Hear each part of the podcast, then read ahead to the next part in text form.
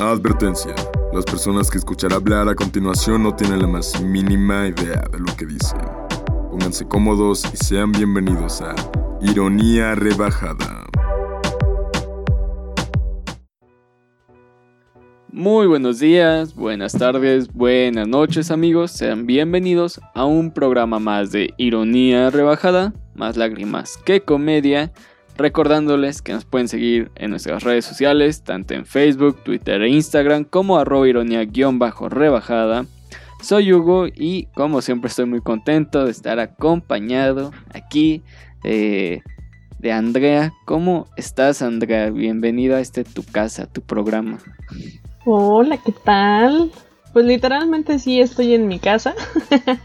no tendrías por qué darme la bienvenida si estoy en mi casa. Pero me alegro de volver una vez más a reírnos un ratito de la vida después de un programa tan intenso como el de Evangelion. Exacto, sí, es tu regreso después de ese programa, sí, cierto. Eh, ya para, ya, ya vamos casi para cerrar temporada, para, ya vamos en la recta final del año.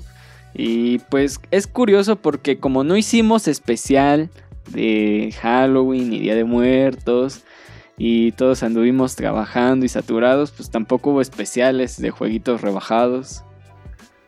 Ah, no eh, es cierto. vida indirecta, lo entendí, lo entendí. Qué bueno, me agrada porque no quería ser más directo. No, no es cierto.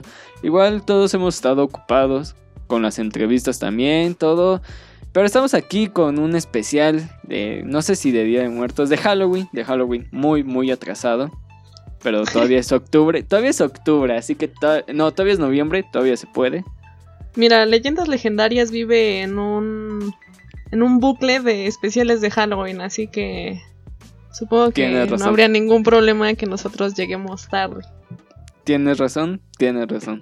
Y pues justo con ese motivo eh, yo soy un fanático de las películas de terror. Andrea también le super maman las películas de terror, de suspenso y todos sus subgéneros. Bueno, no sé, ¿hay algún subgénero de las películas de terror que no te guste?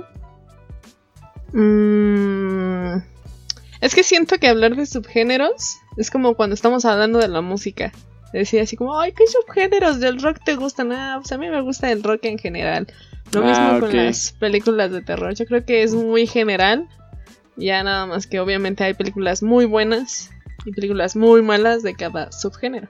Sí, sí hay películas malísimas. En, particular a mí yo soy fanático de los slashers, de, estos asesinos por excelencia, como son como los clásicos, ¿no?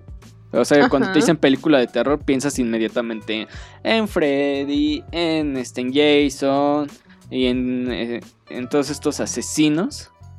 En el, Chucky no sé, creo que también entraría como slasher, creo que sí, no estoy seguro. Y pero hoy justamente quería hablar, que habláramos porque Andrea se la pasó viendo más películas de terror que yo. La verdad. Ah, no fueron tantas. No, tres en un día, Andrea, neta. Este. no, no llegué a ver tres, ¿o sí? Ponle que dos sí. Ponle que ¿Dos? películas en un día sí, yo creo que sí. sí. Sí, llegué a ver dos películas de terror al día, aún teniendo muchas cosas que hacer. Sí. Eh, yo pude aventarme una y un par de resúmenes de unas que ya había visto realmente. Pero justamente quería que habláramos un poco de por qué las películas de terror nos generan esto. O sea, ¿qué tienen? ¿Qué tienen de especial el terror? Hugo se fue. Hugo no está. ¿Ya? ¿Ya me escuchas? Ah, ya, ya recuperamos a Hugo. Ah, ok. No sé qué pasó. tampoco sé qué pasó. ok, ok. Este, pero sí te iba a decir que, ¿qué es esto que de las películas de terror? O sea, ¿qué tiene el terror y las películas que nos atrae tanto? Porque digamos que no es como tal que... O sea, ¿qué tienen? Es la historia, es la sensación que te crea, ¿Qué, tienen de especial las películas de terror, Andrea? Es que, a ver, es muy interesante tu pregunta. Porque creo que todos, todos, todos, todos, todos tenemos como un instinto o como reacciones muy naturales cuando nos enfrentamos a ciertas cosas, ¿no? Y obviamente, según el juicio de valor que emitamos sobre esas cosas, podemos determinar si es miedo, si es este euforia, si es repugnancia, ¿no? Por ejemplo, si yo veo, no sé, una avispa, a mí me da como asco, ¿no? Ver una avispa. Sí, sí, sí. Pero si yo veo una araña, a mí me da mucho miedo. Pero es por el tipo de relaciones que vamos haciendo, ¿no? Entonces, lo que hace el cine de terror es ir recogiendo todo ese tipo de cuestioncitas que a la gente le da miedo para explorarlas y crear nuevos ambientes o crear ciertos eh, escenarios en donde todas esas cosas se vayan influenciando, se vayan desarrollando. Pues Potenciando cada una, ¿no? Exacto. Entonces uno siente que que se envuelve en ese en ese lugar, en esa en esa sensación y y pues de alguna forma nos hace sentir vivos. Oh, ya salió la, la licenciada. Oh, nos hace sentir vivos. Y es que es esa, esta parte que, que me mamó como lo dijiste en el sentido de que explora o sea, explora este miedo y lo potencia y lo pone en situaciones que solo existirían en un sueño. Y yo creo que los sueños y las películas de terror, bueno, las pesadillas, como que se... que una no existen sin las otras, ¿sabes? A veces. Ajá, sí porque las películas de terror te crean los escenarios y las películas de eh, te crean los escenarios de las pesadillas y a veces tus pesadillas crean y favorecen a estos escenarios para que tengan una razón. Porque digamos que siento que los escenarios en las películas de terror llámese la típica casa embrujada el típico hospital abandonado la típica el típico espejo roto o sea todas estas situaciones y las hace físicas y hace que uno las pueda traspasar rápidamente a, la mente, a sus pesadillas, a sus sueños. Y luego los sueños, por así decirlo, siento que le dan este... Eh, como que sacan lo fuera de lo común que tienen estos lugares, ¿no? Entonces creo que hay cosas, si te das cuenta, hay cosas que ya por el simple hecho de existir ya tienen esta característica de terror el típico ruido. Por... Y, sabes que también el contexto. El contexto a mí se me hace muy interesante en esta parte cuando, digamos que, imagínate esto, Andrea. La risa de un bebé, la risa de un niño, le va a depender a qué hora la escuches y lo que te haga sentir. y la relación que tengas con el niño, ¿no? Claro está. Exactamente, porque digamos, tú eh, están tus sobrinos en tu casa, ¿no? Ajá. Y digamos que si ahorita escuchas una risa de un niño, dices, ah, pues están jugando, están ahí. Pero no sería rarísimo que los escucharas esa risa a las 2, 3 de la mañana. Ah, pues sí. No, ahora imagínate, ¿no? Eh, esto, es muy típico de películas de terror. Que es una niñera, ¿no? Y de pronto pues, escuchar la risa de un bebé a las 3 de la mañana, pues está, está muy extraño. Claro, y cuando dijiste esto de explorar los miedos, creo que el, miedo que más explora el cine de terror es la oscuridad, el miedo a la nada. Ah, es que... ¿Qué pasa cuando tú no ves nada? Pues te, te llenas de una incertidumbre de que no sabes qué... Hacia, hacia dónde ir, qué hay a tu alrededor, qué está pasando, ¿no? Porque en esa oscuridad puede llegar alguien a abrazarte y decirte todo va a estar bien, pero al mismo tiempo puede llegar alguien y apuñalarte por la espalda y tú no lo sabes porque no lo estás viendo. Los sentidos, todos los sentidos se vuelven inútiles, ¿no? O sea, como que quedas a la merced del resto de tus sentidos. Que, o sea, como que al final cuentas, eh, la vista sí es muy importante. O sea, lo que veas sí es sumamente importante. O hay una película justamente que es la de Hush. Hush. Que es justamente una escritora. Mm, más o menos me acuerdo un poco de la trama. Que está en, un, en una casa en el bosque, por así decirlo. Pero ella no escucha, ella es sorda. sorda muda, creo. O creo que nada más era sorda, ¿no? Entonces toda la película pues normalmente no escuchas nada. Y hay justamente un asesino afuera que se aprovecha de esta situación. Entonces yo creo que si a uno nos quitan algún sentido, quedamos desprotegidos ante un mundo que es sumamente peligroso. Qué triste. Sí. Me quedé sí, pensando sí. en los discapacitados, bien cañón. No, Sí, o sea, y es que te ponen las situaciones más extremas. Creo que en- ya no me platicaste bien de qué trataba una de estas películas que viste. Eh, no recuerdo cuál era. Si, Era. si- un lugar en Ajá. silencio. Este. Hay dos. Hay dos que. Justo en este punto me gustaría hablar de, de dos. Una de las que vi se llama No Respires. Y bueno, se supone que son tres chavitos que andan robando dentro de las casas. Pero llegan a una donde vive un ciego. Y uno Oh. diría así como, "Ah, pues es que es un ciego, ¿no? O sea, rápido en corto agarras y le robas todo lo que tiene. Y pues no, o sea, a pesar de que nosotras justo estamos hablando de que sin un sentido nos quedamos como indefensos, este hombre logra escuchar súper bien los pasos de ellos, se da cuenta cuántas personas entran, ¿no? Y cómo no los deja salir, cómo se vuelve en el, en el antagonista de toda la película, ¿no? Ajá. Entonces sí, está, está muy, muy intenso por esa parte, porque uno diría, bueno, normalmente el que no ve es quien está en peligro, ¿no? Pero en, sí, este sí, sí. ca- en el caso de esta película, quienes sí alcanzan a ver son los que están en peligro, de alguien que no ve, entonces está, está interesante eso.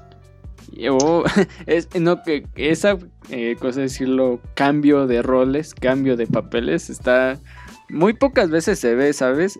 Y, y aquí quiero volver a tocar mi punto, y lo he tocado en tantos programas, pero es la cuestión de, te decía la otra vez, ¿no? De la película de Chucky, me dicen, ¿por qué chingas te da miedo un puto muñeco? Y es de, porque es un muñeco, no debería de por qué hacer esas cosas, ¿sabes? Claro. Entonces Claro. es la misma situación aquí con eh, el señor que es ciego, o sea, es, es ciego, no, no entiendo cómo es que tiene esa capacidad, que por supuesto alguien me va- nos va a explicar, ¿no? No, pues los demás sentidos se agilizan y toda esta cuestión psicológica, ¿no? Pero es algo fuera de lo común, realmente, o sea, al final de cuentas la, la habilidad del señor es algo muy fuera de lo que normalmente vemos. Sí, totalmente, totalmente. Está muy curioso. Es- está- Y está bien hecho, creo que en ese sentido está bien hecho.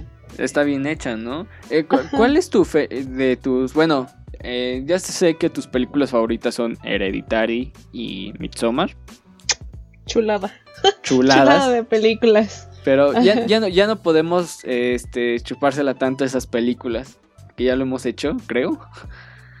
Así que Mm. de, de las películas que recientemente viste, aparte de esta de eh, Un lugar en silencio, no respires, no respires. eh. ¿Qué otra película te llamó la atención? Esa que acabas de decir, la de Un lugar en silencio. Un lugar en Wow. silencio. Hugo, nunca había llorado con una película de terror, ¿sabes? Rompió con todos mis esquemas esa película, porque también yo no soy muy fanática. O sea, sí tardo más en ver películas de de monstruos, ¿no? O- Ajá, sí, sí. Sí, porque incluso de alienígenas sí veo un poquito más. Uy, pero ahorita de pasamos esa monstruos- parte. Ajá, ok, ok. Sí, es muy raro. O sea, creo que la única excepción que había hecho hasta entonces había, había sido con Stranger Things, pero pues es una serie. Y A Quiet Place va un poquito por ese lado, ¿no? Pero en este caso, los monstruitos que atacan América, porque Ajá. siempre es en América, em, tienen la capacidad de, de escuchar muy nítidamente lo que tienen a su alrededor. Pero son ciegos los monstruos, entonces Ok. tú te puedes mover alrededor de ellos sin hacer ruido y ellos no se van a dar cuenta. Pero haces un ruido, por más mínimo que sea, Ajá. y ellos saben exactamente en dónde atacar, ¿no? Entonces, justo la película empieza con la pérdida de un niño como de, ¿qué será? 6, 7 años. Ok. que, pues él siendo niño lo que quiere es jugar y Como prende todos. un, Ajá. Un cohete espacial y empieza a sonar Ajá. mucho. Y pues imagínate la familia, pues qué tiene que hacer, ¿no? Recoger a su niño y correr o simplemente esperar a que se lo lleven los los monstruitos y no hacer nada. Entonces te mete como en ese tipo de situaciones eh, frustrantes en las que no sabes qué hacer. Y luego, pues es la familia, ¿no? O sea, yo creo que independientemente del lazo que uno llegue a tener luego con la familia, sí hay ese sentido de querer protegerlos, ¿no? En su mayoría. Y juega mucho con eso la película, porque no es la típica Ah. película de los puros conocidos, ¿no? Los amigos. Sí, sino sí, sí. que es una familia bien unida y luego pues son los papás y puros niños. Entonces como que más se resiente todo eso. Y está muy padre porque juega mucho con el silencio. O sea, yo intenté como poner mucha atención en ese sentido. Porque literalmente se tomaron en serio lo de un lugar en silencio. Había muy poquita música. Y hay como, ¿qué serán? Tres momentos donde hay diálogo hablado. Todo lo demás es a través del lenguaje de señas. Entonces está Wow. súper, súper, súper bonito. Entonces, o sea, sí da miedo, sí me puso muy en tensión, pero la verdad es que hay muchas cosas que yo dije, órale, yo no había visto esto antes. Y es lo que lleva, digamos, las películas de terror, ¿no? Que llevan tus emociones al máximo, al límite. Entonces cuando hay un momento de tranquilidad hasta te dan ganas de reírte un poco porque es como un alivio. Claro, claro, claro. Sí, sí, sí. Y justo esto, o sea, yo tampoco, yo creo que yo nunca he llorado con una película de terror, en el sentido de... Perdón, va. No, no, no. No, y es que es, es interesante, o sea, es que es la primera vez que escucho que alguien me dice, bueno, es que lloré con una película de terror. No del miedo, sino de que pues me hizo llorar. Ay, sí, no, man. Porque, eh, porque normalmente las lágrimas salen del pánico o algo así, ¿no? Pero de que te haga llorar porque te entró el sentimiento, dirían los abuelitos, eh, es muy raro, sumamente rarísimo. Sí. Eh, Y es que, ¿sabes qué pasa? Que en casi la mayor parte de, de películas de terror, como que te muestran la parte más, ¿cómo lo hemos dicho? Como idiota de las personas. Ah, sí, claro, que- sí, sí, sí. Y hasta cierto punto se entiende, ¿no? Uno estando en un estado de tensión empieza a actuar como por inercia, no piensa mucho en las cosas. Lo Pero que tiene caso- Scream, justamente. Ajá. Scream te muestra la parte más estúpida de las personas ante una situación de peligro. Andas, andas, andas. Y es lo que se hace en casi todas las películas de terror. Que por la ansiedad, por los nervios, por el miedo, uno actúa rápido y sin pensarlo. Sí, Pero sí, yo sí. creo que en el caso de eh, en A Quiet Place lo que hacen es todo lo contrario, ir desmenuzando como muy bonito a los personajes que cuando pasan ciertas cosas tú dices, no, no, por favor. Eh, yo creo que aquí, justo, ves que yo te decía que creo que las películas de terror sufren de, de errores en los guiones y errores de continuidad. Porque Ajá. luego hay cosas bien ilógicas y creo que ahí es donde los videojuegos de terror se han aprovechado mucho de eso. Porque como tienen más tiempo para contarte una historia, hacen eso que me estás diciendo. Desarrollan al personaje y, haces, y, haz- y hacen que sientas empatía. Porque luego pasa de que los personajes como de, ay, sí, mátalo porque estaba bien pendejo. Claro. Sí, Sí, sí, sí. y hasta agradeces, ¿no? Ay, qué bueno que ya se murió. Ajá, exactamente. Entonces, justo de esta parte de las películas de, de terror, hay, hay eh, bueno, no quería pasar tan rápido, pero yo creo que vamos a pasar rápido porque pues lo acabas de mencionar, de que en, en este, la película del cuarto contacto o el otro nombre que tiene, ¿cuál es? Eh, contacto del cuarto tipo, creo. Del cuarto tipo, nombre. sí. Sí, sí, sí, ese es el otro nombre. Es igual una película que justamente la protagonista lo quiere llevar a la parte más lógica, ¿no? A la investigación y al análisis. Eh, para quienes no lo hayan visto, se supone que es una película basada en un hecho real, si no mal recuerdo, de, Ajá, ab- sí. de abducción alienígena, ¿no? Entonces, eh, lo que tiene esta película de especial es que va en conjunto con las cintas grabadas de dicha dicho evento que pasó en realidad, ¿no? Entonces, como que tratan de reconstruir toda la historia y, y, te muestran que la que todos, o sea, realmente todos estaban actuando de una forma lógica, ¿no? Porque al final de cuentas el policía que es, eh, es ingenuo, ¿no? Porque pues, no es algo normal que te digan, a ver, ¿dónde chingados, cómo se llevan a tu hija? O sea, en ese sentido, pues no hay pruebas, no hay nada. Y entonces claramente sabes que algo está raro y no quieres alterar a todo el pueblo. Entonces dices, ¿sabes qué? en vez de entrar en un pánico colectivo, dejemos que la señora, que la protagonista, bueno, que en este caso la doctora, entre en pánico por sí sola y crean que se volvió loca. Porque yo creo que al final de cuentas hicieron eso en la realidad, ¿no? pues sí. Ese cómo le explicas a, a la gente sobre un hecho que no puedes demostrar. Sí, sí, no sí. es súper, súper complicado. Entonces, casi siempre, cuando nos pasan este tipo de cosas, Digo, a mí no me ha pasado, ¿no? Al creo que no. no sabemos, no sabemos. No, no puedo asegurarlo, ¿verdad? en el supuesto de que aún no me ha pasado. este, pues para mí sería difícil creer que pasan, ¿no? Sí, claro. Entonces, lo mismo con, con todos. Y es que eh, las películas de terror en muy pocas saben a, a usar este recurso de no mostrarte al monstruo o no mostrarte el peligro como tal, ¿sabes? Uh -huh. Porque no es como que haya una imagen del alien, que es normalmente lo que hacen estas películas de alien. Hay otro documental que ya les he dicho que vean. Está en YouTube también, ¿eh?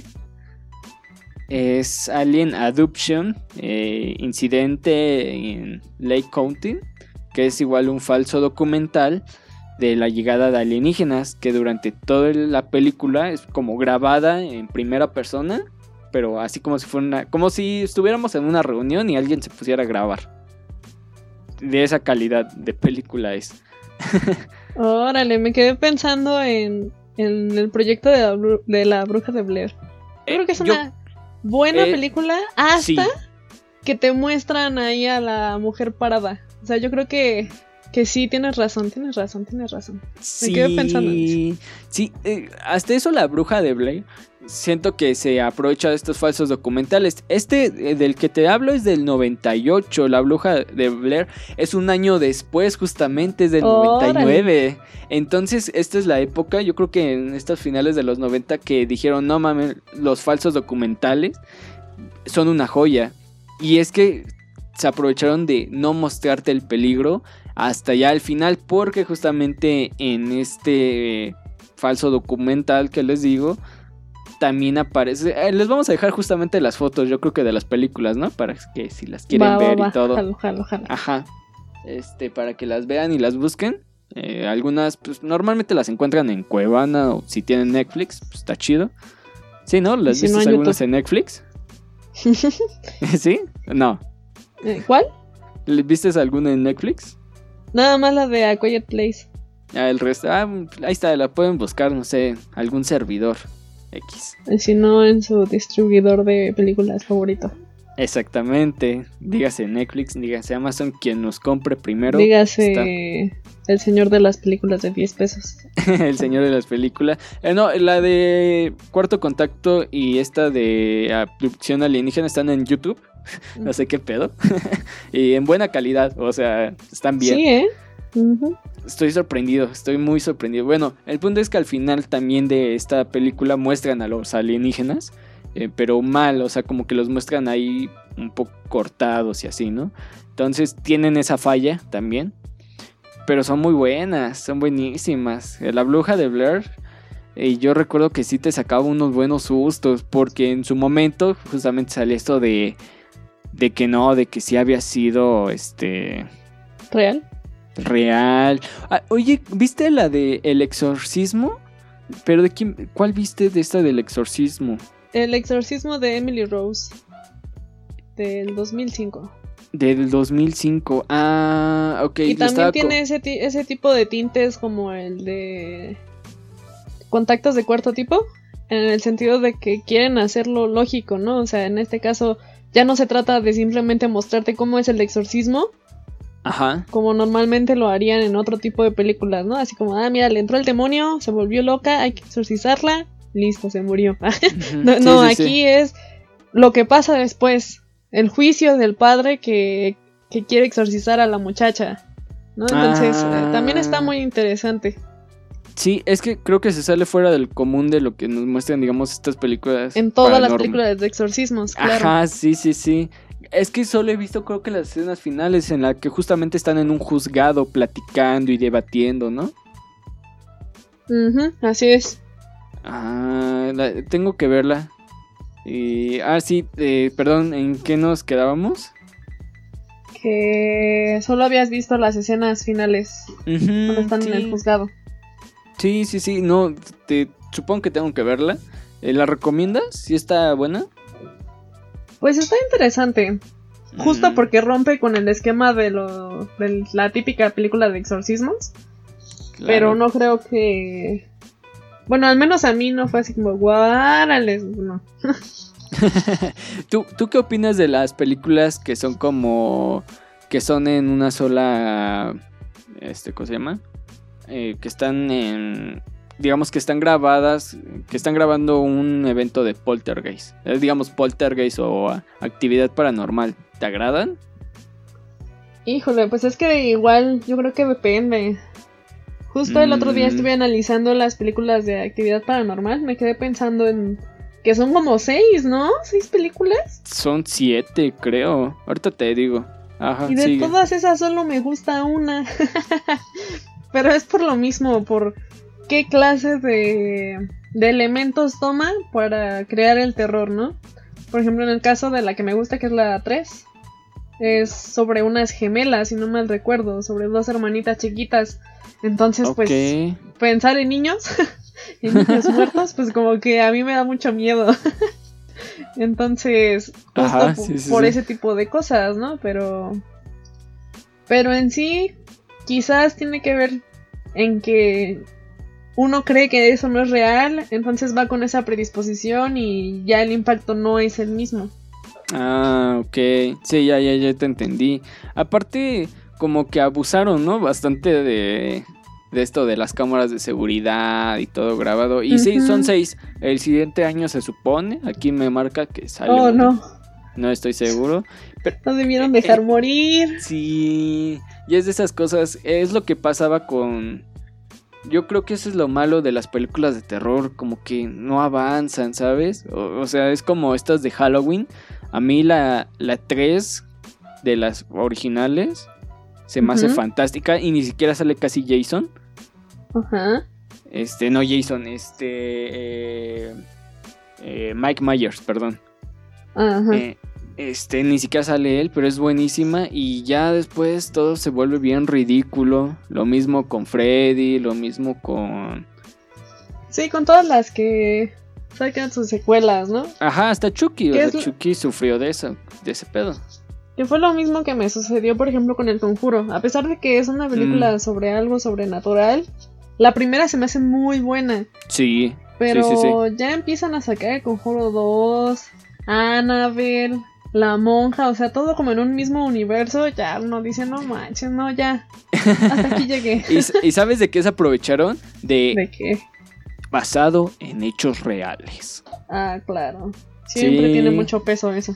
Sí, y lo peor es que ni siquiera fue cierto. O sea, Lo peor es que no son hechos reales. Ajá, exactamente. O sea, todavía si hubieran sido un hecho real, eh, como lo del caso de la bruja de Blair. O sea, según yo, sí está basado un poco en, en algunas ciertas historias. Lo de la, bruja, la bruja de Blair o las abducciones alienígenas, que pues es un fenómeno que sí pasa. Eh, pero pues estas sí se aprovecharon de un mal mito. No sé, o sea, siento que la del conjuro es buenísima. Es buenísima en muchos aspectos. Es que la primera sí es muy buena. Sí, sí, sí.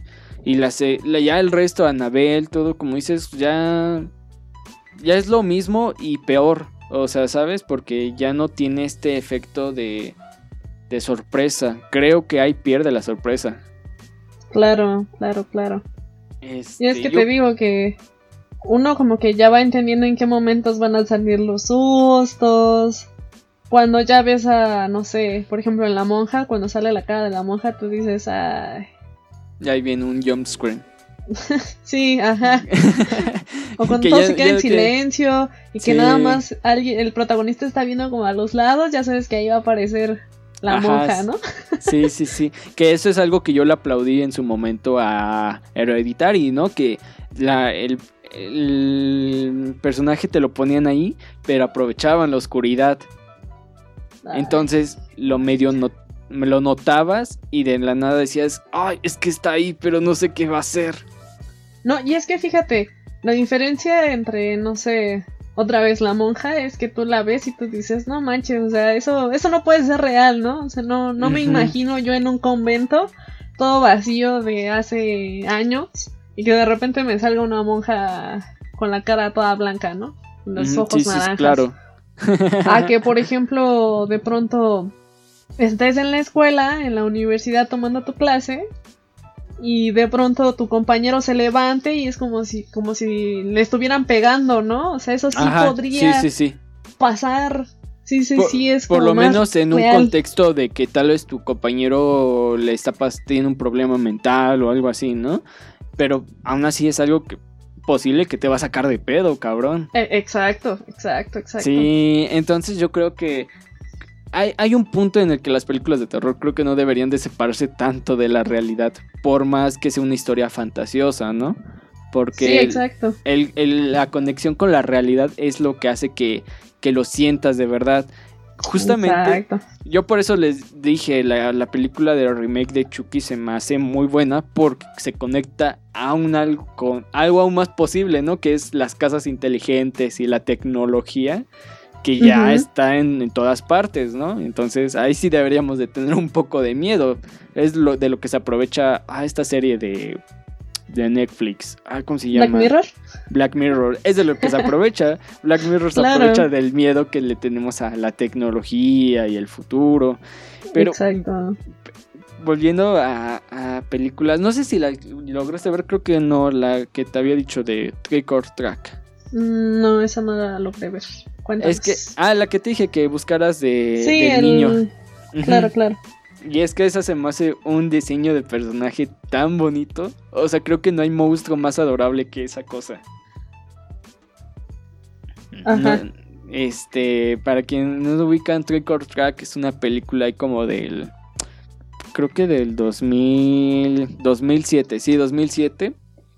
Y es un tributo a- al, al Halloween porque te cuenta historias distintas de, de personajes, digamos en una noche de Halloween, ¿no? Y el personaje principal es el espíritu de Halloween llamado Sam, que eh, sí es el encargado de que se cumplan las reglas del Halloween, ¿no? Que se supone que el Halloween tiene reglas de no apagues las calabazas hasta después de medianoche o al día siguiente. Tienes que regalar dulces como compartiendo el espíritu porque es algo bien bonito en el sentido de que Halloween es un día para compartir y eh, está medio interesante, ¿no? Entonces. Sam es el monstruo o el espíritu encargado de que quienes no lo cumplan, no cumplan estas reglas, eh, sufran. Y hay una escena, hay una historia muy bonita, que es justamente que hay unos niños en el que hace muchos años en la historia te cuentan que pues, tenían creo que problemas mentales, ¿no? Y sus padres se habían hartado de ellos y el conductor del le pagaron al conductor del camión para que los tirara al, al lago, creo, del, del pueblo.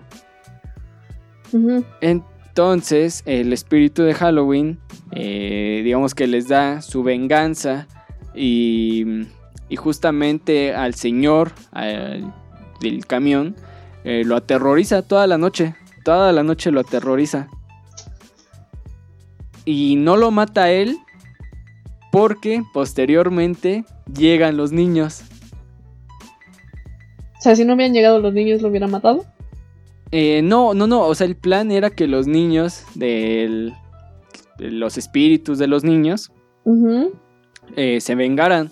Pero durante toda la noche antes de que ellos llegaran, el espíritu lo aterroriza. Haz de cuenta que le pinta toda su casa de, de muerte y no sé qué tanto. O sea, literalmente lo, es- lo empieza a espantar hasta golpearlo y tirarlo. eh, justamente pues se pelea, o sea, el señor le dispara varias veces al, a Sam y este pues, pues, es un espíritu, ahí sigue, ¿no? Entonces como que llega un punto donde lo deja en paz y ya al final llegan los niños, pero este espíritu se encarga de que se cumplan. A, a lo que voy con la película es que se me hace que es una película como para si se la mostraras ya a un, a un adolescente, ¿sabes? A alguien de 15 años posiblemente.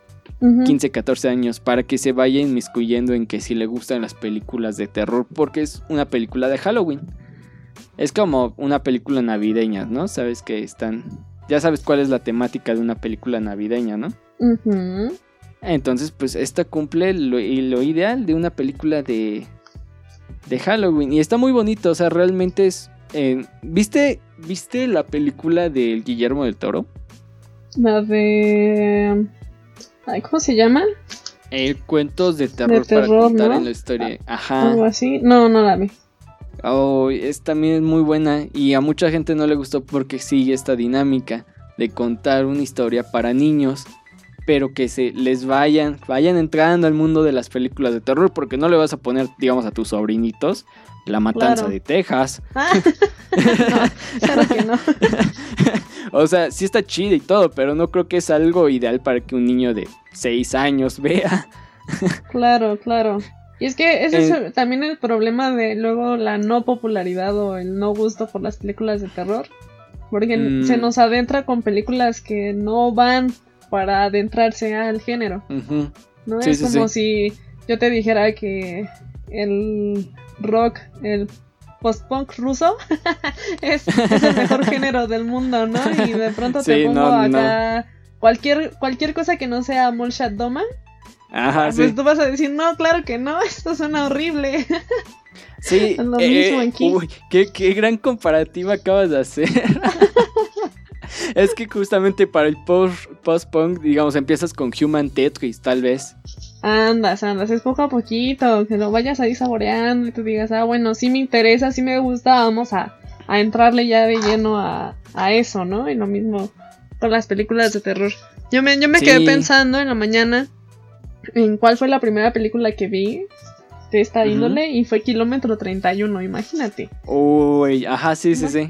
Yo, yo no quería volver a ver nunca más películas de terror porque quedé como tan traumatizada y dije, no, ya no. Ya fue hasta que entré como a la secundaria que le volví a dar una segunda oportunidad y dije, bueno, sí, sí están chidas, pero no imagíname a mí de 8 años viendo ese tipo de cosas, no. Y, No es que eh, a nuestra edad, digamos, aquí en México, como que estaba chistoso porque salían películas. Hay tres películas que yo siento que marcaron mucho la infancia eh, de, digamos, de nosotros. La leyenda de la Nahuala. No. Son buenas, véanla, realmente están medio interesantes, pero esa es otra historia. Ajá, sí, sí, sí, sí. Eh, y la serie, la serie de Netflix está, está ok. Eh, Kilómetro 31, La Casa de Cera y, Ah, hasta no el, y hasta el viento tiene miedo. Ah, esas no las vi, qué triste. Lo Son películas, son películas que yo creo que marcaron. Yo recuerdo todavía cuando estaba en la primaria que todos hablaban de no mames, ahí- anoche viste la de la, la casa de cera y era como, sí, no mames. Yo nunca las vi hasta años después porque sí me daban miedo. O sea, hay escenas medio raras que pues, sí daban un poco de culo. Aparte las pasaban, eh, los de Canal 5 eran bien cabrones. Las pasaban los domingos a las 11 de la noche empezaba la transmisión. Y pues ya, ya no da tiempo porque al día siguiente tenías que irte a la escuela, ¿no? Y pues tus papás te decían, oye, ¿cómo vas a estar viendo películas a estas, a estas horas? Claro. Entonces, yo creo que marcaron una- un chingo de generaciones. Y es que el problema es que no son tan buenas. Sí, mm, pues por eso te digo, yo, yo no las he visto, o sea, las otras dos no las vi. Solo vi. Kilómetro 31 y eso porque la pusieron en la escuela. Sí, si no, no y lo yo creo visto. Y yo creo que ahí el problema de que, pues, o sea, no es nada en contra de los gustos de las personas. Si a ti te gustan, están bien. Pero yo creo que a mí, en lo personal, películas como Annabelle y eso se me hacen un poco mediocres, tal vez, ¿sabes? O sea, sí te pueden sacar un buen susto y todo, pero no tienen, no sé, no, no me terminan por convencer. Es que te digo, una cosa es ver películas de terror solo porque te va a dar el susto. Pues no, eso, eso, eso no es terror, ¿no? Sí, solo sí. son sustos aleatorios, aunque Sí. ya están pre- predeterminados, ¿no? A ciertos momentos. Pero las buenas películas de terror lo que hacen, independientemente de los sustos, es que te transportan a pensar qué haría yo si estuviera en esta situación. Claro. ¿no? O así como, no manches, es que yo hubiera hecho esto, hubiera hecho lo otro, ¿no? Entonces, pensarte en ese tipo de situaciones es lo que hace mágicas a las películas de terror. a las películas. Volvemos a la misma parte, ¿no? Como que hay las películas que son malas, sí te van a dar miedo y todo, ¿no? Pero están tan separadas de la realidad que no vas a que no vas a estar algún día y vas a decir, "Ay, a mí me puede pasar eso", porque pues no, no puede. Claro, porque incluso ya ni siquiera depende tanto de los efectos.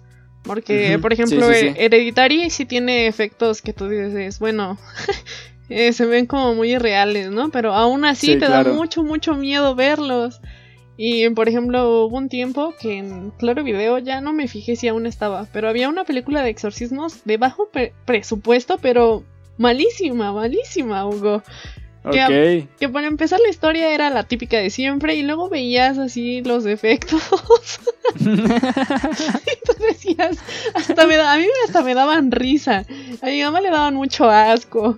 Y dijo, no, ya no volvemos a ver juntas películas de exorcismo. sí, claro. Mamá, perdóname, pero es que, es que sí, así es. Sí, no, y suele pasar. Y es que creo que, digamos que, es que el- yo lo decía la otra vez, es que ya vemos tantas cosas que ya no cualquier cosa te da miedo. O sea, miedo verdadero, ¿sabes? No es como yo creo que en la época de nuestros papás que vieron El Exorcista. Y pues no mames, o sea, para el contexto de la época, pues sí fue un Claro. sacado de pedo cabrón. O sea, tanto que desató un pánico satánico de las Ouijas son malas y todo este pedo, ¿no? Hasbro tuvo que dejar de venderlas. Y, y ya no, o lo mismo con It. O sea, a mí no me gusta tanto la original, pero para el contexto yo creo que es como de, güey, no mames, es un payaso. No, O sí. sea, un, un payaso, un payaso debería transmitirte eh, Risa. alegría, risas, Claro. y en cambio este cabrón eh, sale de la tubería, te quiere comer, o sea, te quiere comer, se llevó a tu hermano. Güey, o sea, sí te da miedo. Y por, y por eso mismo, en su momento, los payasos dejaron de tener mucha popularidad. O sea, ya nadie quería contratar payasos. Y es algo que ya no pasa con las películas de terror, posiblemente ahorita. Eh, tal vez con las muñecas, digamos, yo creo que es el único impacto que ha tenido las películas del Conjuro y Anabel, que ya nadie quiera tener muñecas de cerámica. Ah, pero es que eso viene desde muchísimo antes. Y es viejísimo Desde- todavía. Eh, películas como El Títere. Uy, ¿sabes? Yo creo que hay algo aún más cabrón y no fue una película. ¿Qué? Lo mencionamos en, en Bizarro. ¿Te acuerdas de este video que ahí pasaban luego por Bluetooth y, y en estas épocas? De, de justamente que es, no sé si es una fiesta o algo, y una niña está cargando una muñeca, justamente de esas de cerámica o no sé, y esta voltea y todos empiezan a gritar. Yo Sí. creo que a partir de es- ese video tuvo más impacto que Annabelle. sí, totalmente. Te enseñaba por infrarrojo. De una muchachita que cargaba su muñeca de 15 años, claro. ¿cómo Ajá, no- sí, cómo sí, no sí. Y, y, pues es que dices, claro, porque el terror va más allá de, de, de cosas súper fantasiosas y esto y lo otro y ouijas este, embrujadas y una monja que nadie sabe qué le pasó. y el terror va más, más cabrón, más allá de todo eso, porque te ponen situaciones pues, que te pueden pasar, tal vez, no sé. O sea, yo creo que eh, digamos, eh, juegos diabólicos, eh, SAO. Yo creo que las primeras tres, mínimo, pues sí es, sí crees que hay gente así de loca, ¿no? Sí, no manches, es lo mismo que pasa con. ¿Cómo se llama esta otra película? ¿Hostel? ¿Hostal? Hosta- sí, sí, Hostal. Sí, O sea, lo mismo. Sí, y, y- y estas películas son este basadas en otro tipo de películas japonesas que, que justamente, pues sí son cosas que pasan. O sea, realmente sí hay gente tan loca que compra personas y las tortura y todo y las pone a competir y al que muera. O sea, porque sí ha habido casos. Sí, sí. Entonces sí te da miedo un día de no sé, decir voy en el taxi y me secuestran y deja tú de que te quiten los órganos o todas estas cuestiones, te, te torturan cabroncísimo y sí te da un chingo de miedo porque eso sí puede pasar. Exacto, exacto. Ay, este, ¿qué te iba a decir? De, de otras películas que ahorita viste, ¿cuál también crees que está buena? Este, pues siguiendo un poquito la, lo que estabas diciendo. No me acuerdo si en algún programa. Es que no me acuerdo. Hugo. Ya sé que siempre le lamo las botas y, y la cara a Ari Aster, pero es que Midsommar es muy buena. La volví a ver apenas. Y es que hace cuenta que yo la vi porque mi mejor amigo siempre me estaba diciendo que, que él había ido a ver al cine y que hasta le temblaba la manita cuando estaba agarrando su refresco, ¿no? en el cine. Y yo decía, bueno, tan buena ha de estar. Y ya cuando la, la vi, pues me acuerdo que yo la vi aquí en mi, mi cuartito a mediodía Ajá. porque dije, no, porque si no, no voy a dormir. Y luego ver que toda la película se lleva en el día. y dije, bueno, esto no es típico, ¿no? Para empezar por ahí. Sí, claro. Sí, sí, sí. Y, y pues sí, o sea, básicamente en Midsommar no hay seres sobrenaturales, no hay monstruos, no hay este, fantasmas. no Hay nada muchas drogas. Ah, sí, sí, hay muchísimas drogas. Seguro Ari Aster también estaba muy endrogado cuando, Sí, ajá. cuando lo, lo hizo, ¿no? Pero, pero son cosas que tú dices, ¿a poco así? Y uno se pone a investigar y te das cuenta que sí existe y es como, ay Dios, ¿quién diría que al otro lado del mundo habría gente que haría esas cosas que para nosotros nos daría mucho miedo y ellos ven como natural, ¿no? Sí, claro. Sí, sí, sí. Entonces Y el miedo se va hacia las personas, no hacia cosas situaciones no reales. La- dice Max que su película favorita de terror es la de Huye. Bueno, de, de las que le sacó de pedo es la de Huye. Ah, también es muy buena. Sí, Muy, muy y es que dice, güey, o sea, yo sí creo que hay personas así supremacistas blancas todavía en la actualidad, de huevos que hay, que hacen eso. No, y luego piénsalo en Estados Unidos, donde es Ajá. súper, súper marcada esa supremacía blanca. Ay, no. Ah, no, no, no. Sí, Gran y película. dices, es gran película. Y dices que esas cosas, esas madres sí pueden pasar y es lo que te hace creer de, te hace sentir esa sensación de terror. Vuelvo a lo mismo, las películas te van a sacar susto y sí, pero tal vez al día siguiente es como de, ah, ya pasó, ¿sabes? Porque eso pasa con muchas películas actuales. Claro, claro, claro. Sí, es como Y si yo- ahorita tú me dijeras, vámonos a Santa Lucía. Y yo así Ajá. pensando como, güey, ¿no me vas a matar? Sí, o sea, no mames, y con justa razón. Eh, Porque pues eh, las películas, eh, de te- el cine de terror hace, ex- explora y aparte hay algo que me mama mucho de las películas de terror y es la música, el fondo. Ujú. El fondo a mí se me hace fantástico y hasta la, como ya lo dijimos, la ausencia de fondo te saca de pedo. Sí, es que también hay que saber jugar con ese silencio, ¿no? El silencio, Sí. con los ruidos, ¿no? O sea, con todo, todo, todo, todo, todo es súper esencial en ese tipo de películas. Sí, y justo vuelvo a la- esta película, la de Cuarto Contacto. O sea, aprovechan tan bien las grabaciones y las distorsiones que te genera una tensión. Ay, pues justo tú, Andrea, ¿no? Te, te, te tragaste ya dos jumpscares de la Sí. película. Sí, yo no los esperaba. Yo no estuvo muy, muy padre, ¿no? O sea, ya cuando lo analicé dije, no, sí, es que está muy chido. Porque a mí lo que me gustaba mucho de esa película, bueno, lo que me gustó del cuarto contacto, es que llevan un paralelo, ¿no? De pronto está el actor haciendo su chambita, pero al lado tienes a, a quien se supone que sí era la persona que vivió todo eso, ¿no? Entonces tú dices, Sí, sí, sí. órale, Está, está muy genial. Y Sí. en una de esas, supo- bueno, suponiendo que sí es real, porque no, no, no podemos decir si sí o no. Sí, claro. Según sí, pero quién sabe. Eh, pues está, está muy genial porque yo creo que el, el verdadero terror que sientes está en esas grabaciones y esa es la intención, porque en ningún momento hay como verdaderos jumpscares con los actores, Mm. sino que casi todos se remiten a las grabaciones y a los videos. Sí, y aparte, yo creo que a la actuación toma un papel importante en las películas de terror. Porque si neta el actor no está metido, o sea, no siente su terror. Y ver el sufrimiento y de los actores, o sea, del personaje en la película, es como que te hace sentir empatía y sentirse en su papel, ¿sabes? O sea, como si tú fueras el protagonista. Claro, claro, claro. Entonces ahí sí toma un papel muy importante, porque si neta no, no ves el terror en sus ojos, no la vas a disfrutar chido, o no vas a sentir esa emoción que tal vez el director quería transmitir, no sé, ¿no? Chingo de cosas actorales que yo no conozco, por obvias razones. Si aquí no estudiamos sí. eso. Sí, sí. y- Bueno, aquí no todo- estudiamos en general. Sí.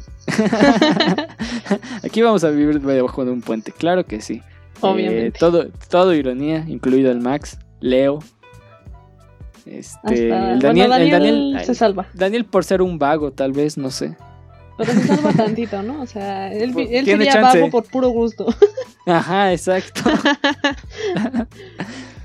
Pero sí, justamente, eh, no sé, yo creo que el cine de terror eh, puede, puede retomar una curva para volver a ser el de antes.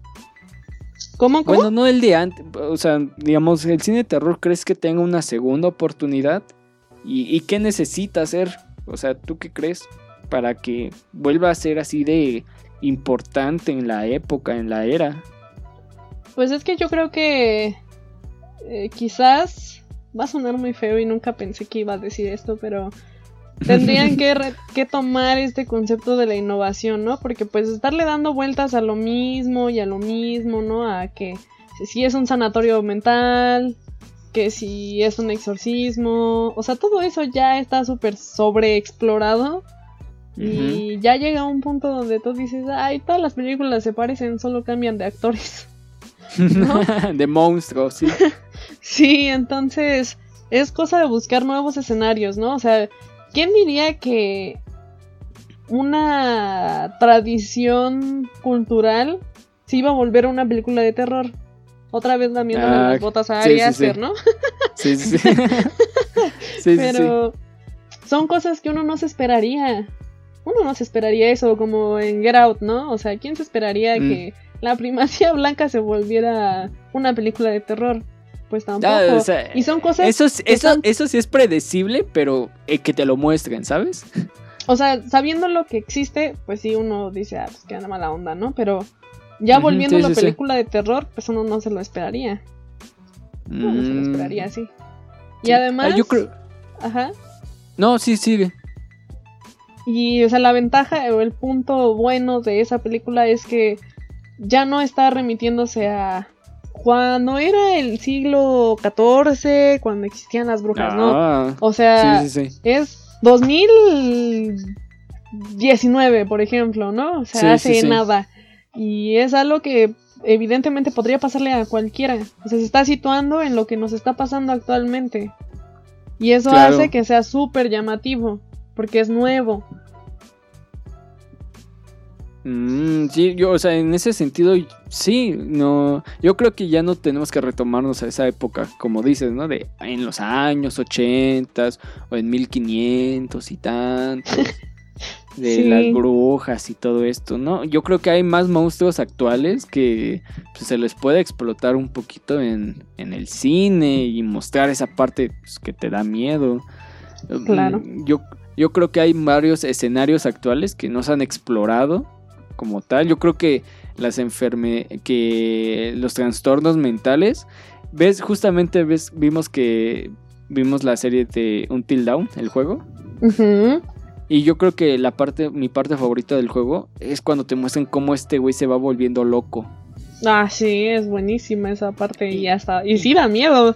Y da miedo y te saca de pedo. Y yo creo que esa parte de, de cómo sería volverse loco, cómo perder la cordura, pero en la mente yo creo que es algo que no han aprovechado últimamente y creo que tienen los efectos y Lo tienen y todo. solo lo tienen todo, solo falta crear una buena historia.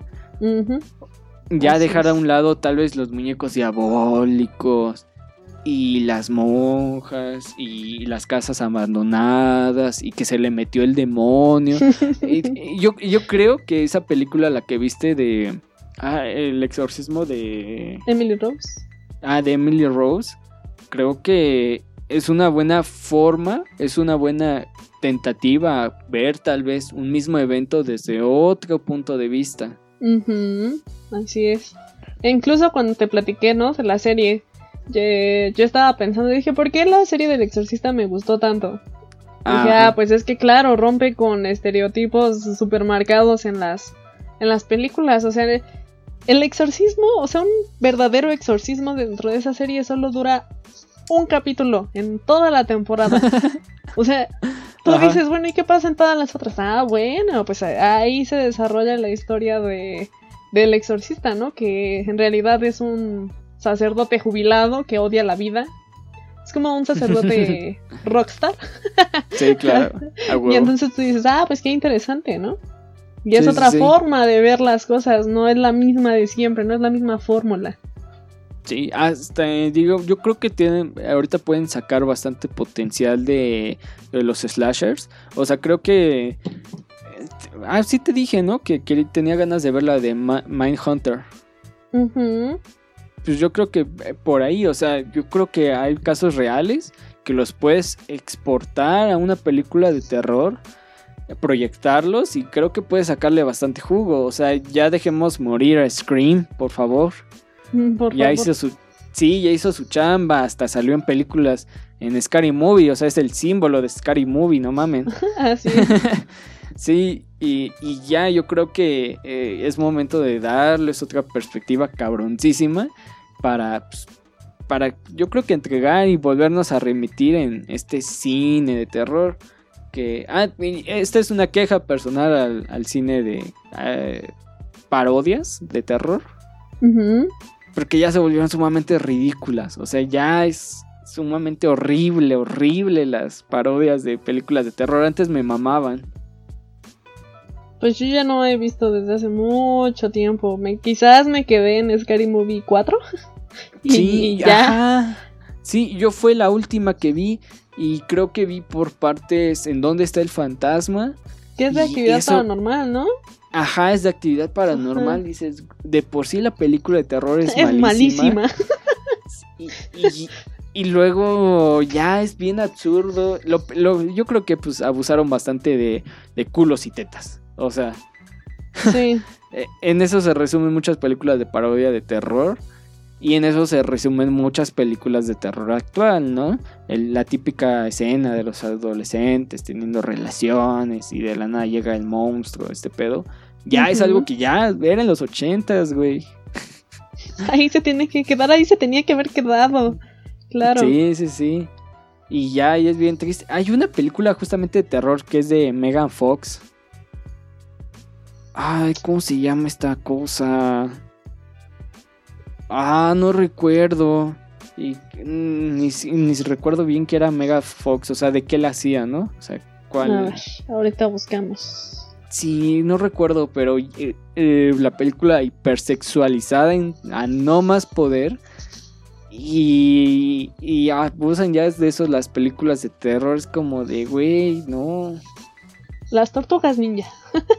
Ajá, las tortugas. es las tortugas ninja, pero sí, o sea, peor. O sea, esta hipersexualización no ya solo llegó a las películas de terror, también llegó al cine para niños. Bueno, yo estaba diciéndolo porque estaba viendo aquí las películas de Megan Fox y vi las tortugas ninja. y Me dio mucha risa. Sí, nada, pero ver las, pel- las tortugas ninjas están horribles. La película es horrible. Este- ¿Es Diabólica Tentación? Ah, creo que sí. O sea, no. ah, ya, sí, dice comedia negra de terror sobrenatural. Sí, claro. Me ve. O sea, no, una cosa tristísima, tristísima. Este. Ah, sí, volvemos. Eh, ¿En qué me quedé?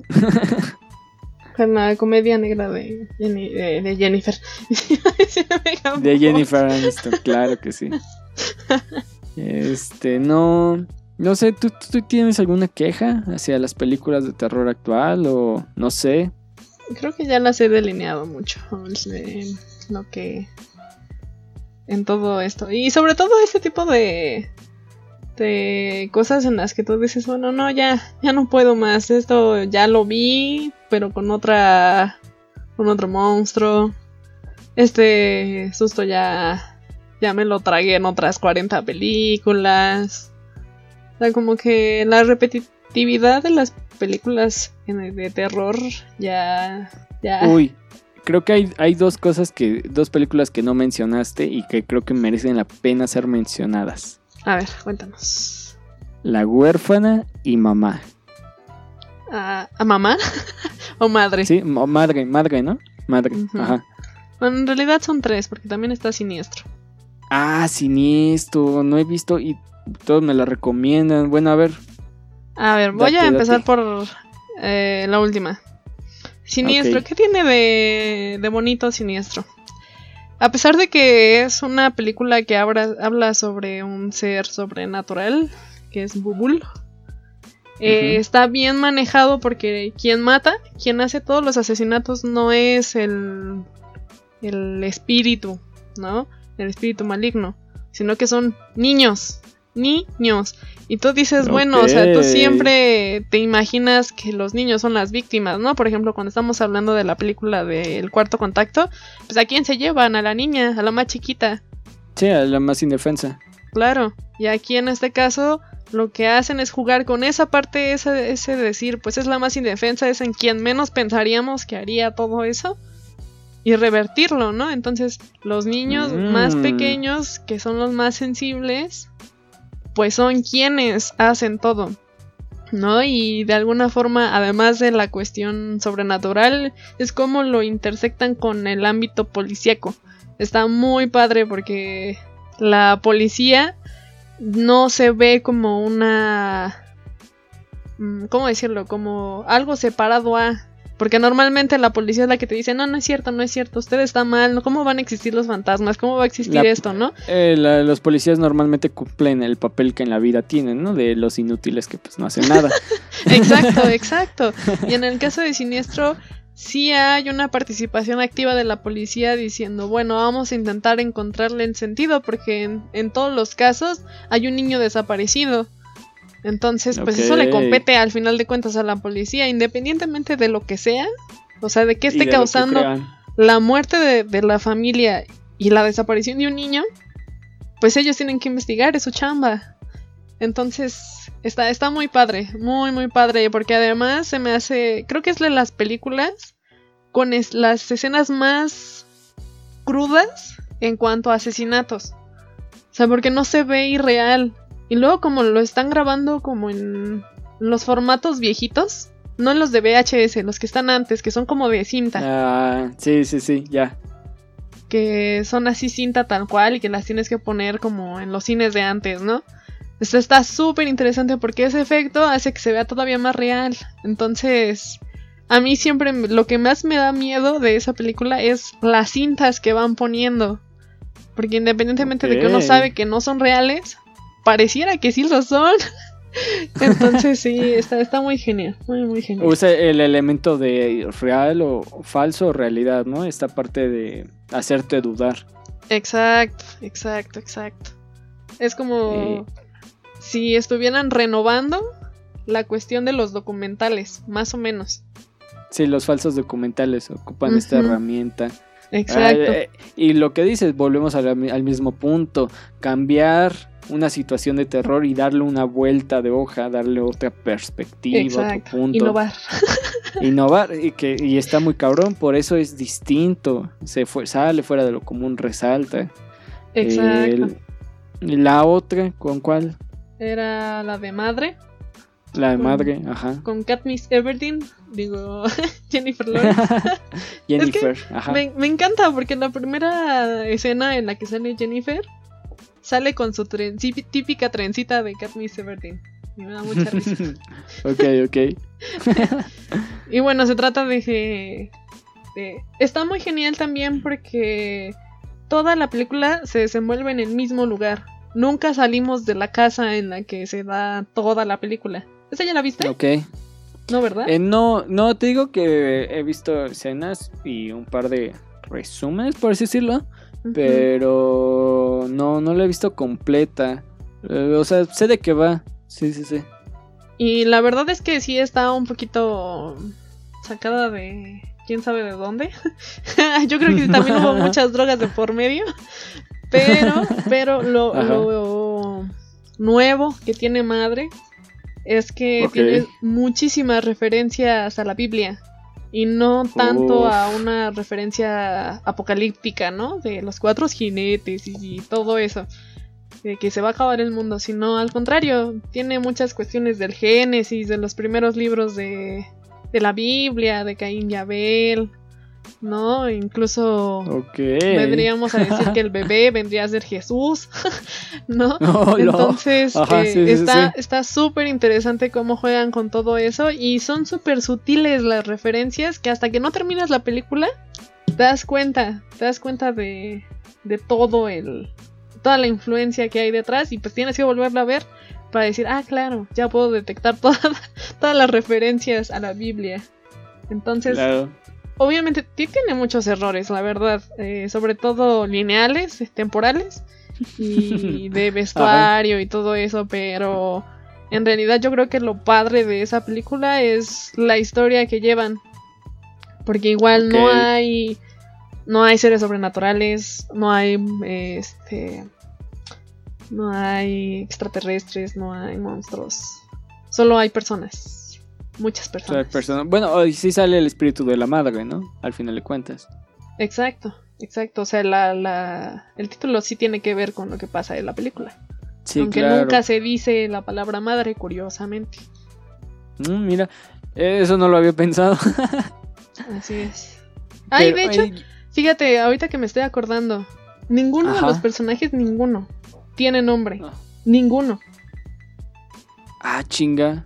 Todos son él, ella, mi esposo, mi mujer. No mames, que no tienen nombres. Te lo juro. Ah, la chinga. A ver, ¿qué pedo? Sí, sí, sí. Quedó. Eh, sí, ahora sí quedé. Sí, sí, ahora sí quedé cabroncísimo. Me estás, me estás hablando justamente de la de 2017, ¿no? Ajá. Sí, sí, sí. Ah, es- y mira, mira. Ah, no, pensé que era producción de Netflix. No, está en Netflix, pero no es producción de Netflix. No, no es producción de Netflix. Porque yo la vi incluso antes de que yo tuviera Netflix. Ah, mira, no mames. Ok, sí, tengo. sí, sí, está interesante. Ahorita me, que me Eh. acordé y dije, ah, eso, es que eso también. Porque todo el tiempo es como, ¿y cómo me refiero a este personaje si no tiene nombre? Pues no lo tienen, claro. No, no los Wow. Ah, no mames. Es un plus. O sea, yo creo que con eso le perdono errores de linealidad y todo. y- errores perdonan. lineales. Sí. Wow, Sí. la- es- eso es ah, muy raro, ¿eh? Muy, muy raro. exacto, exacto. Así que si tienen Güey. chance, veanlo también. Sí, yo creo que sí, ¿eh?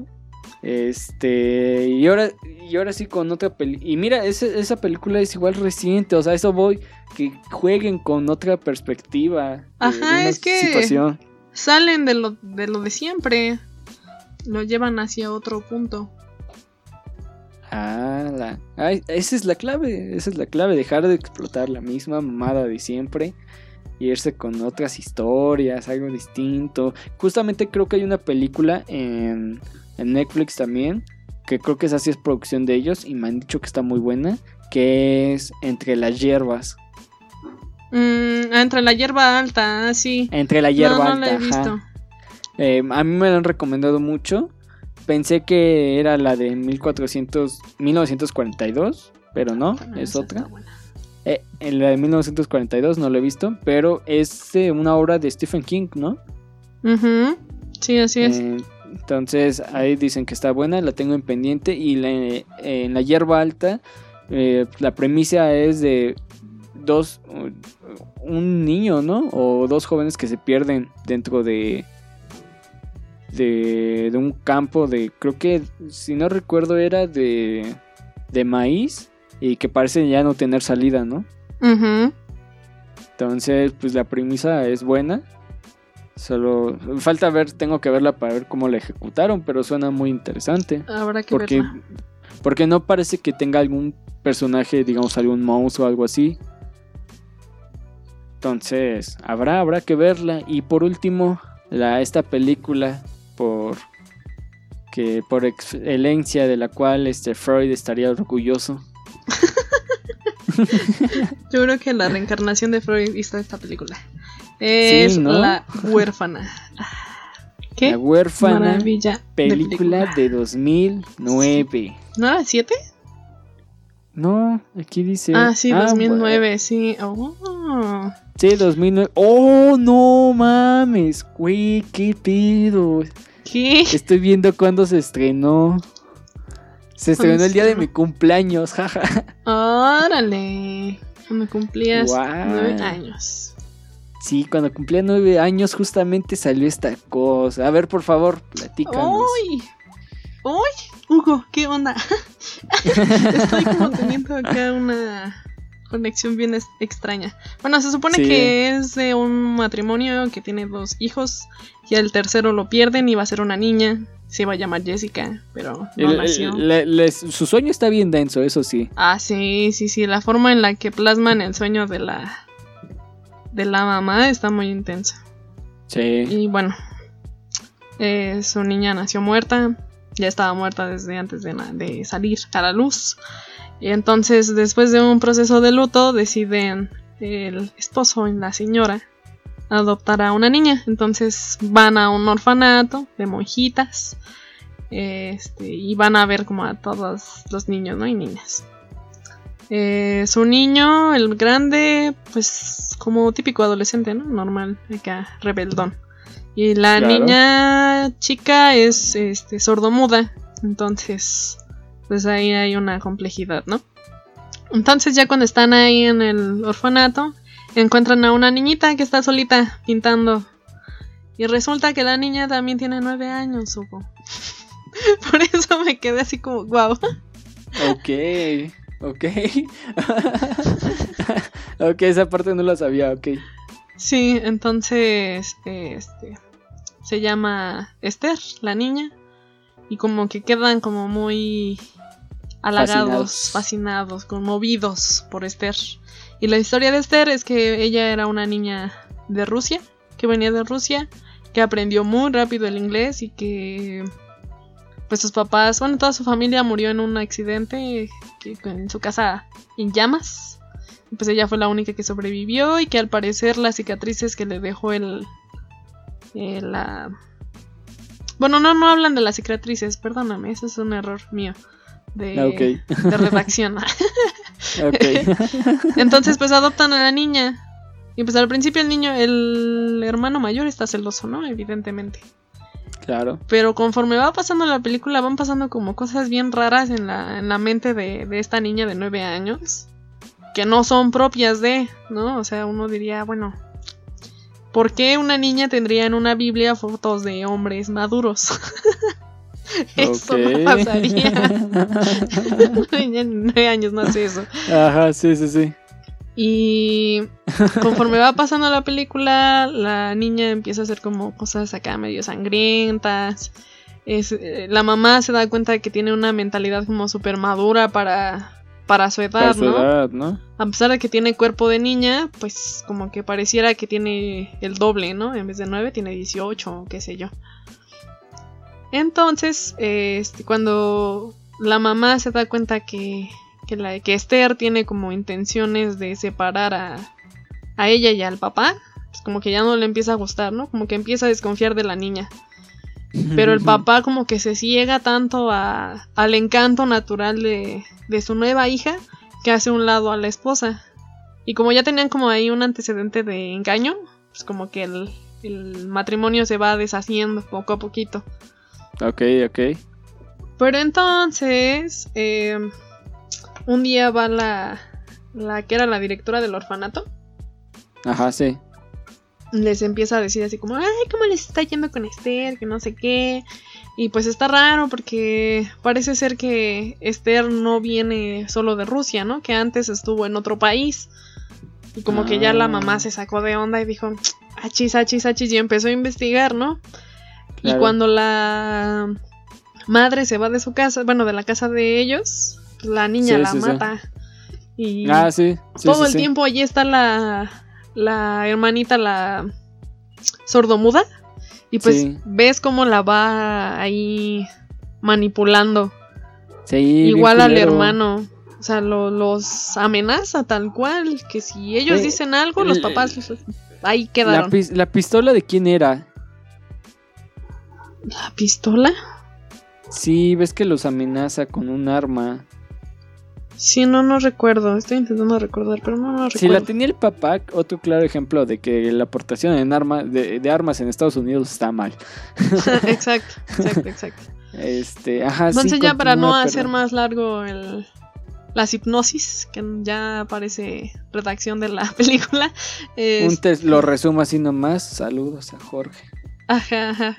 Este, pues se dan cuenta, bueno, la mamá es la que se da cuenta que ella estuvo en un, un hospital de psiquiatría, de enfermos mentales, pero donde no había niños, había pura gente adulta.